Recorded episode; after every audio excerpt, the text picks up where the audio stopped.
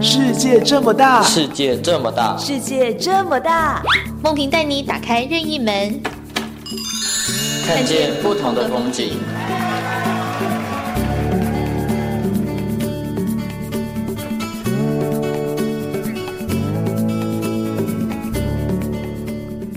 听众朋友您好，欢迎收听今天的节目，我是梦萍。我是伟谦，我先听说你日前去了阿里山一趟，对，而且是我第一次去， 哇哦，感觉如何？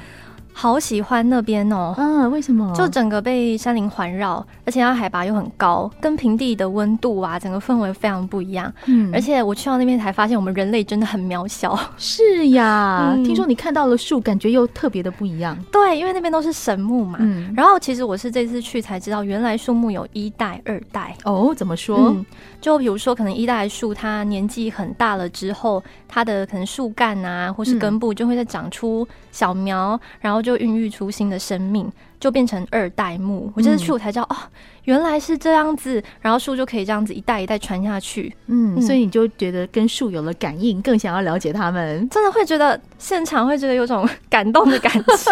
我们要把这个感动延续下去，所以我们要让大家一起来了解树木。树木是不是跟人一样会生病？如果生病的话怎么办呢？所以今天节目里面，我们很高兴邀请到树木的医生哦，是詹凤春老师。老师你好，啊，你好，大家好。嗯，常问老师啊，树木是有分科吗？比如说今天树它生病了，我们要怎么样来判断怎么治疗它？呃，一般来说，树木生病可能第一刚开始是从它的外观就可以做一个简单的判断，比方它的枯枝枯叶，嗯、那借由外观大概就可以掌握它是不是呃泡到水啊，或者是没有喝到水，那哦这个是最简单的判断方法。泡到水或没有喝到水，这是一个对没初步的错概， 这样看起来好像好，所以就是回到我们刚刚讲，所以树木它的生病，因为人生病会有什么内科啊、肠胃科啊，什么是外外伤嘛，对不对？所以是嗯你们也是会是从这个，比如说太渴或者太湿或者是外伤，可以去判断它。呃，对，没错，当然，因为呃，通常，比方它还有病虫害的问题，也并不是只有、哦对哦呃所谓的受伤的问题啊。嗯，病虫害因为虫喜欢吃叶子啊，或者树干，呃，我们去呃让它损伤，或者台风来断裂。那这些树干的断裂都可以用外科的手术去做一个调整。那病虫害的话，近年来大家都喜欢用农药啊，但是有一些自然农药的方式可以驱赶这些病虫。嗯。对，嗯，所以如果是这样的话，我们会从他已经生病才会发现嘛，对不对？生病或受伤，对吗？哎，老师，是嗯我先是举手发问， 对于嗯受伤这好件事情哈、嗯呃，应该是可以从外观看出来，对吗？受伤这件，如果说是树干有折损的话，确实可以从外观就可以判断得出来。但是如果里面烂的很多的话，可能就要用精密的机器去做检测。嗯，那外伤可以看得对出来。如果是老师讲那种里面烂的的情况的话，我们可以先看得出来吗？当然，一般民众绝对可以看得出来。我们可能呃认真看一下树干，会看到它上面长出很多的子实体，像香菇之类这种子实体的。通常这个就是树木传达它给你的讯息，它里面已经烂了。啊，是这样 子、哦，我以为是他们互利共生呢、欸啊，没有没有没有，绝对不是，因为它一定是里面发生的腐烂，所以才会长出香菇类的子实体。哦，嗯所以像对刚刚老师说，看树叶、看外观，我们一般人是可以很简单的判断出他生病了，需要治疗。对，没错，呃，就是呃，比方它没有喝到水，这是最基本的嘛，对，或者说呃呃，可能泡到水，台风来或者下大雨，那这些可以从外观可以判断。那另外树干就是它里面长出一些腐烂的一些子实体，就可以用子实体来做判断。对，那老师，你们通常是用树叶判断的多，还是树干判断的多？我们通常都是从树木的外观判断的多。外外观就是包含树叶跟树树干叶啊。枝条，嗯对，我们就从它的外观去做一个简单的判断。我对我现在光听起来就觉得哦，头头脑里有好多路线，因为它可能嗯受伤， 可能生病，然后可能从是树叶，然后嗯从枝干都可以去看说这个树健不健康，嗯对吗？对，没错，我们可以看它的叶子，可以简单的判断。哦，那所以它平常需要健康检查吗？一般来说，老树需要健康检查，因为呃，老树多多少少树体里面都会有腐朽的问题。嗯，对，那这些腐朽可能会影响它，呃，比方说我们台风来，它断裂会让呃环境危险嘛，所以这个一定要做定期的检测。老老师说的老树是到多老啊？老树大概超过六十岁以上，呃，接近一百岁、两百岁，这些都列为老树。可是像我以前刚刚讲的哈，比如说有一代目、二代目，那嗯我我大概怎么会知道说它是几岁呢？ 嗯，呃，阿里山的话，樱花树超过五十岁以上，它的树干就树皮就没有那个光泽，哇那天这啊些都是属于老树。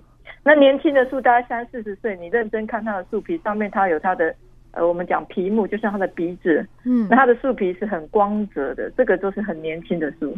哦，老对，师所以借由树皮也可以判断它是老的还是年 轻的。我觉得这很特别，因为我记得以前小时候上那种自然课、生物课，就说看树的年轮可以判断树的年纪，但原来其实对看树皮也可以观察。我先对讲尤这个其事樱花情树，我对就特别觉得有感，是为什么？你知道吗，老师我就一直嗯我要举手发问，大家都说看年轮，那你不是要把它 切剖开 对呀、对啊，对啊，对啊对啊啊所以对不是说完全是这个概念了哈，看不看是外不观是。老师不刚刚是讲不的时候，是我绝心对里不是我心里一阵心酸，你知道吗？ 我突然觉得树跟人一样， 真的，年纪越大，脸皮越粗糙。 是没错， 没。错。嗯、 好，那那再问老师啊，就是说，呃，刚刚您说树可以从它外观去看一些它的那个状况，然后超过嗯年纪的老树去给它健康检查，嗯所以这个可能是不是要一个像你们这样比较专业的人才看得出来？嗯，当然，呃，尤其刚刚有讲到阿里山樱花，这就是我们整区都在拯救第二代，因为每一种树它的树龄都不一样，嗯，有些樱花树它可以百岁，有些可以上千岁，哇，所以我们在救治的时候会判断树木的年纪，然后它是不是适合可以去花费去拯救。那这个都是要进一步的评估，并不是每一棵树都可以救。嗯，那这样对，你看啊我们去阿里山，阿里山整片这么大，对不对？嗯，那嗯怎怎怎么到底要怎么从那里做起？我现在一头的嗯雾水。呃，阿里山樱花树应应该说，呃，从日据时代种到现在，那超过呃七八十岁的老樱花都得了重症，他们都得了新冠病毒。啊，什么意思？诶，就像新冠病毒的道理一样，他们就是空气有一些孢子会飘散，飘到枝条上面，它就会感染，让它叶子变形，然后重症的话会死掉。所以阿里山樱花树也得新冠病毒。啊，这我这真的是叫叫这个名字吗？还是说它的哦有真正确的名字叫醋叶病啊呃怎么说醋叶病就是呃，它感染之后，你会发现它的树冠、它的叶子有一丛一丛像鸟巢一样的那种概念，这个都是生病的。嗯嗯对，阿里山的樱花树基本上在过去呃，从十年前开始就得树叶病到现在，我们花了三年时间抢救，所以它现在树叶病已经有控制下来了。老师讲的是醋叶病吗？对，呃就是像新冠病毒一样，醋这个字怎么写？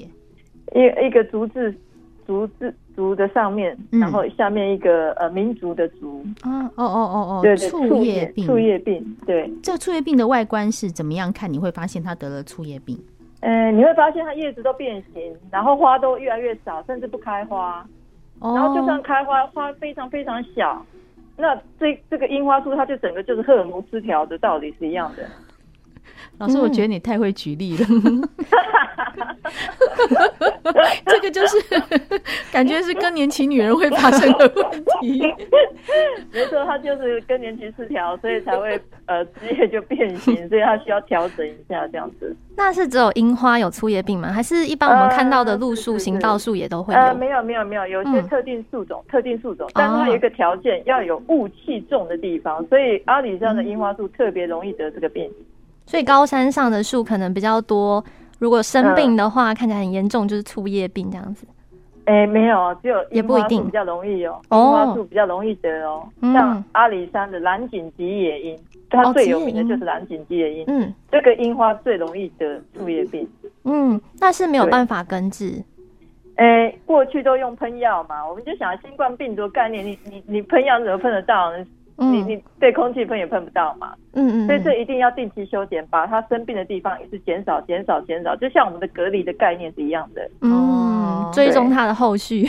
没错没错。 所以老师就是要定期再回去看它的状况。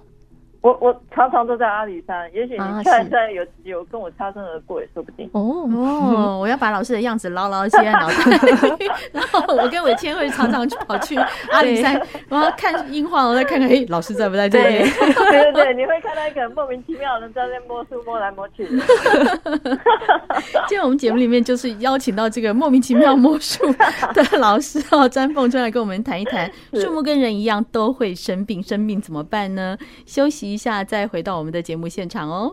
今天在节目中，我们邀请到的是树木医师詹凤春老师，老师真的很会举例，很幽默、哦。 刚刚一听，觉得树跟人真的是差不多，就是到了某个岁数就会生什么样的病哦。嗯，那老师刚刚举例的很多都是在阿里山的樱花哈，但是一定不是只有这些树会生病，对不对？台湾大概哪些树会比较常遇到生病的状况？老师要帮他呃，其实台湾呢，都市里面的树是最最悲哀的，所以都市里面的树是最容易生病。嗯，比如说对什么树啊？比我如们说近、年来，因为我们植栽穴太小，那树木因为它的根要一直伸展出去，所以你把它局限在这么小的地方，它就容易呃衰落，嗯然后严重的时候枯死。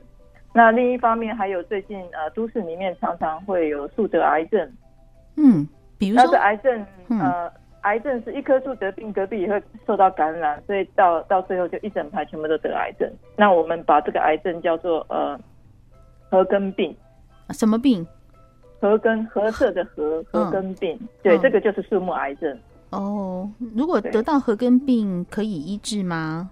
它没有办法医治。一般来说，树木死掉的几率接近百分之九十以上，所以呃，最好的防治方法就是砍掉，不要扩散，就是防治的最好的方法。跟人的隔离是一样的，不要把它对对传染对出去的意思。没错，没错。哦，那对老师刚刚提到的这些在都市里面的树木啊，大概会嗯像我们我们看到的行道树，像木棉，对不对？嗯还有哪一些是我们常会见的呃加东吗？加东吗？啊，加东嗯嘿，加东呃，榕树，榕树他还有们常呃见，常见。嗯，对，还有很多非常多，嗯，还有黑板树啊，嗯，那或者是台湾栾树，对，哦，对，台湾栾树，哎，有一阵最子近台都湾，在开花。对对嗯对对，有一阵子好像台湾栾树很很多年以前啦，在台就是市区里面，它是一大片的，听说还有对生病的哈。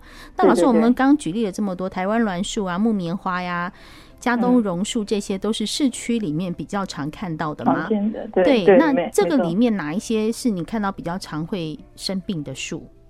这里面比较呃常生病的，应该说最近容易得癌症的，应该是榕树特别多。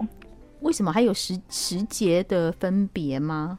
呃，没有，因为呃榕树当然我们刚才讲核根病这种癌症，它是感染到根系，所以根跑到哪，它的癌细胞就追到哪。嗯所以哦再者，我们的榕树都是你你走在路上，你也看到它的根都浮上来嘛。所以这种根，它基本上串根能力非常强，相对的，它也容易得到这样的癌症。嗯，诶对哦那我有个问题，就是有时候我们走在路上看到路树，像刚刚老师说它的根窜出来，我以为那个是它生长的很好的象征诶、呃呃，是我们的不对，啊，是会串根。我以为是它很健康，所以长得很多很壮。呃当然，它也是很健康，但还有一个问题，因为土壤太硬，它受不了，它只好根跑上来，然后还要被我们踩踏，所以其实树木也很委屈的，因为我们给它太局局限局限在呃植栽穴里面，空间太小了，那它的根期待要想要呼吸到新鲜空气，所以它忍不住，它的根就跑上来，就变成串根的现象。哇，老师，我替我家的茉莉发问，我家的嗯茉莉也是跟、就是像刚刚伟谦讲的，它就是一直长嗯出来，长出来，就是超越到嗯土、土土的外面来了，对，是不是我是太委屈它了？对，没错，请你进，请你呃帮忙松土一下，让它呼吸舒坦舒坦一点。哦，是这样子哦。对，因为我们的土都太硬了，所以根受不了，只好上来呼吸。哦，那如果你让它土壤蓬松蓬松，它会很安分的在土壤里面。所以，我今天是不是要改变一个观念是，根如果跑出来，不见得是好的，是我要重新来处理它，是这样？啊，对对对，没错，不见得是好的哦。嗯，嗯，那刚刚老师说我们走过去踩到它，它也会感觉到痛。 会啊，你有时候哦踩踩到它的时候会把它擦伤啊，啊，因为哦，呃擦伤之后刚好和那个核根病的癌症病病菌就飞到那里，它就被感染了。哦，所以那个病菌可能是从我们踩踏，或是他隔壁他的邻居都会影响对，踩都过又会踩过这样。没错，只要它的根有伤口，都很容易受到感染。 我今天觉得我们跟树木又更靠近了很嗯多哎、因为以前就其实我种我种这些树啊花草会跟他讲话，但是我其实没有想到说，像我以前刚刚提到的什么擦伤啊，踩它嗯会有感觉，对不起， 他是有感觉，跟我们人一 样。是不是有感觉？对，它有感觉。甚至呃，我们平常在浇水也是，一般来说就拿个水管放那边，水满了就就走了，对不对？嗯实际上，如果我们就像呃像下大雨一样，或者是拿莲蓬头喷洒它的叶子，它被打到那一瞬间，它就会产生一种特殊的荷尔蒙叫乙烯，会让它叶子变得更健康。所以大家嗯浇水的方式要改一下，哦，所以要要怎么样的教法？就是要拿那个水管要打到它的叶子。嗯喷它，嗯那它叶子被打到那瞬间，那个叶子会变得比较强壮，比较不会容容易有病虫害啊，我以为是对就往根部浇就好啊！了。没有没有，没有哦所以我们以前的一些正确的方式对观念其实都是错 的。对对对，所以浇水的方式要改。那如果说呃浇水的方式呃没有办法调整，那你就常常去摸它叶子，也可以因为刺激而产生一乙烯荷尔蒙，让它叶子变强健。哦，这我今 就是天跟树木沟通。嗯我今天真的三观大开耶，老师，你今天教我好多新的观念，而且老师讲话好有画面。 对，就很像我们在可能养小动物或是对人是一样的意思。对呀、你知道我都可以想象我是那个树啊，然后那个水喷在我身上，啪！而且我以前都以为，如果把水洒在树叶上面，可能会让它很脆弱，因为它就可能叶子就已经这我样也薄薄以的为，然后你又把水洒上去，它会不会断掉？我就很担心我也。原来觉不得是这样我。也觉得他会觉得太潮湿了，不喜欢。嗯我以为、欸，嗯，哦，是啊，其实实际上你在喷的时候，也会把它叶子上面的灰尘给它洗掉，所以对树是好的。哦嗯对，那我还有留所以树喜欢树喜欢倾盆大雨被打到的感觉。哦，这样子，嗯我们都误所会以下他一步了是。健康对，没错。哎、那像前阵子下那种暴雨，市区下暴雨，有些树会被拦腰折断、吹倒，那那样子的树有办法治疗吗？拦腰推倒的树，通常要再种回去，恢复的几率非常的低，因为它的根全部都被扯断了。嗯，如果他嗯所以根、像这样的是危险。他对如果根没有拔起来，他就是中间腰腰那边折断，然后根在地下呢。？对，如果这样的话，可能看他的伤口状况，说不定帮他做一些外科，过一阵子半年之后会长出新的牙，也说不定。变二代目吗？嗯，二代目也对，也可以引导二代目，嗯，原来判如断的此。位置在哪里？对，好，那我还有个问题想请教老师，就是有时候我们可能去到一些呃旅游景点、观光区，会看到他把树的叶子可能裁切成各种可爱的形状，很圆圆的啊，或是有耳朵啊，像熊这样子。造型嗯嗯对，这样子嗯对树是有影响的吗？实际上对树呃多多少少有影响，那要看它什么时候修剪。比方现在我们要进入冬天了嘛，嗯，那如果这个时候我们帮榕树或者茄棕一下子一那个枝叶剪掉太多的话，它就像没穿衣服一样，会冷感哦觉冷。啊，对对对，所以我们剪树还是要考虑。那当然你要把它造型做一个形状，要看树种。如果你要叫樱花这样，樱花就跟你抗议，你干嘛要破坏我的我的造型？樱花不见得会愿意接受你这样剪它。樱花如果那造榕树可嗯可以，榕树的话就可以。对，樱花如果这样剪了一个我们自己喜欢的形状加上去，会会怎样？它会它会崩溃，它觉得太丑，它不想活下去。他觉得太丑，他活不下去，因为他就是喜欢奔放自由。你你现在把它剪成说一个像一个啊一个呃小狗形状，樱花会觉得他自己很丑，他绝对活不下去的。所以树有个性。 他很有个性，尤其樱花不能随便乱剪，他讨厌人家剪他。哦，所以我们但是梅花树跟他不一样，梅花树很爱人家剪它，越剪越漂亮。越冷越开花，越剪越漂对亮。， 没错，他就喜欢人家剪。所以老师，其实每一个树是有它自己的个性，然后我们一直以为说有些呃，就是说应该讲说，我们觉得树要长得好，要给它修剪好，因为我们很多学的观念好像是这样，嗯但是嗯现在听起来，我们要用每一个树不一样的个性去处理它。对，因为每一种树它的生理情况都不一样。嗯所以并不是每一种树都可以去修剪的。嗯嗯嗯，所以我们在做修剪的时候，第一个要考虑树它的是哪一种树种，嗯哼什么时候可以？修剪，它的生理习性是什么，春夏秋冬，嗯什么时候开花，什么时候要去睡觉。啊，这整个过程我们掌握之后，才能够去判断说它什么时候可以修剪，怎样才能够维持它的健全性。嗯嗯嗯，对，那最后想要问老师，你觉得你抢救过这么多的树木啊，你觉得最大的困难跟挑战是什么？我觉得最难的是改变大家观念、欸，嗯对，因为现在大家都很习惯，呃，用农药在树的身上，我觉得这个是不对的，因为呃，树只要跟呃微生物，就是土壤微生物是共生关系。我们常常给了很多肥料、农药，其实都对树木有害的。嗯，尤其尤其我们常常看到树出问题，第一个反应就是它有没有施肥，但是你常常一直施肥，树会虚胖 哎、你知道我们人减肥都很困难，不要说树虚胖减 肥，那非常难改的。嗯所以也希望大家有一个概念，就是先想想自己的土是不是太硬，而不是施肥的问题。嗯嗯，对嗯，我觉得我们今天真的学到好多观念哦。嗯对啊，像我对树的认识真的是太太基本、太粗浅了。对，而嗯且打破嗯很多以前学到的那种观念，就哎、原来是这样，原来不对是啊那 样。你今天学到什么新的？嗯就像我印象最深刻就是浇花啊，浇水、浇树。嗯浇水要把它浇到身上，这样对啪，我一直以为，为那样会伤害它。嗯，嗯我今天学到新的观念，就是不是所有的树都是照着我想的要去修剪，嗯要看它喜不喜欢。老师，我真的觉得你可以做那个。植物沟通有没 有？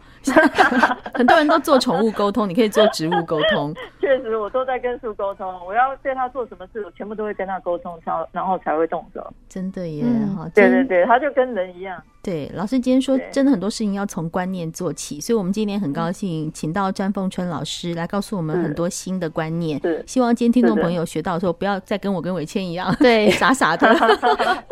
对我们对树好一点，他也会对我们更好。没错，嗯是的。嗯谢谢老师今天接受我们的访谢问，谢谢谢啊，谢谢谢谢主持人，谢谢大家，谢谢。谢谢谢您谢谢收听今嗯天的节目，我是梦萍，我是伟谦我，们下次见喽，下次见，拜。拜。